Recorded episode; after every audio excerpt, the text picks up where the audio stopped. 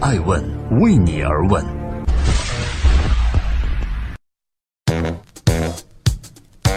各位好，我是爱成，欢迎收听《爱问顶级人物》。今天我们对话的嘉宾是著名天使投资人薛蛮子。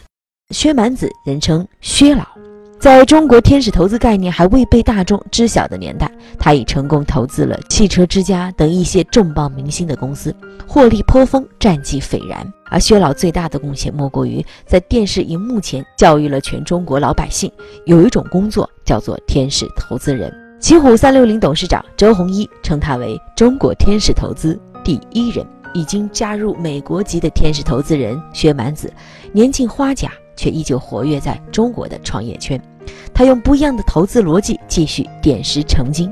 今天我们走进薛蛮子，探索他的任性投资逻辑。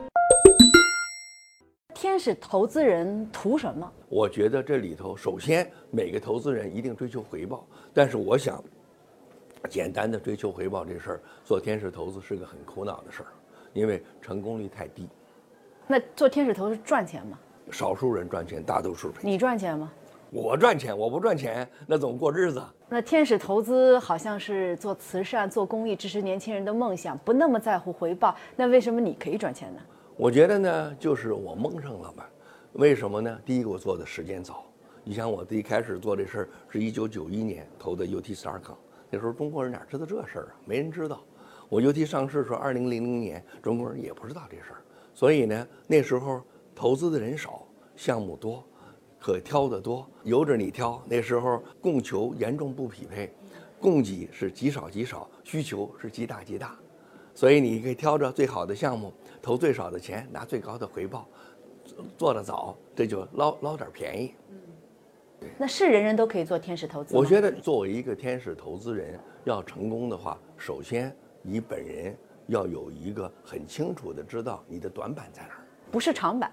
对你纯粹不知道的事儿，你瞎瞎忽悠，是为了投资而投资的，绝大多数失败。第二个，像你所说的，知道自个儿的长项，结合你现现有的资源，怎么能够最开始的时候聚焦某个领域，建成了一定的成功的记录之后，你的项目源会越来越好。岁末年初，我们复盘一下二零一六年，您最失败的投资案例是什么？二零一六年没想过这事儿，呀，天天琢磨这事儿，给自个儿多痛苦。我天天都是成功的，确定？确定，确定。二零一六年还还没出什么大纰漏，嗯。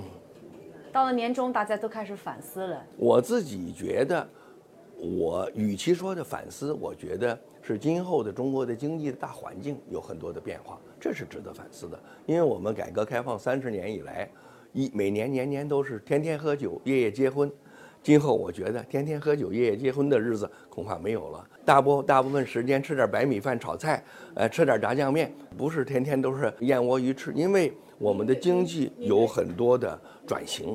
你对当下中国经济的宏观环境会如何影响天使？我是觉得中国的宏观环境是整个国家面临了深化的改革，跟以前的大的环境是不一样了。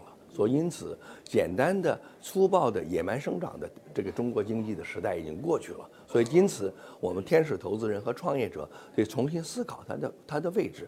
尤其是随着川普的选这个当选，给了我们中美的关系的前所未有的不确定性。而我们中美自从参加了 WTO 以后，全球化给中国人如虎添翼。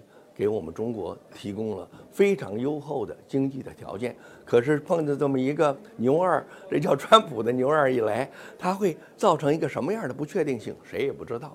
投资不就是在不确定性里面寻找隐隐约约的确定吗？因此，大势是特别重要的。顺之者昌，逆之者亡，绝对不能逆了大势。顺势而为中的二零一七，你觉得最需要什么样的投资人？冷静。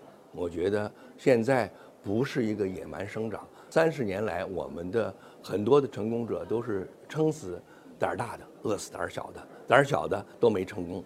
只要是玩贼大胆儿的，都成功了。未来会变了吗？我我觉得这个绝对会变，胆儿大的一定是死的头一个。那二零一七需要什么样的创业者？我看到的是越来越多的是有真才实学，尤其是有技术含量越来越多，门槛越来越高，而不是个简单的商业模式的改变，不是说把这一样的东西送到你们家去揉个脚啊，这个 O to O 一下子那么简单的事儿。我觉得越来越多的随着大数据、人工智能、Deep Learning 有这么多众多的技术的发展，实际上真正的改变我们生活的永远是技术，这是最大的生产力。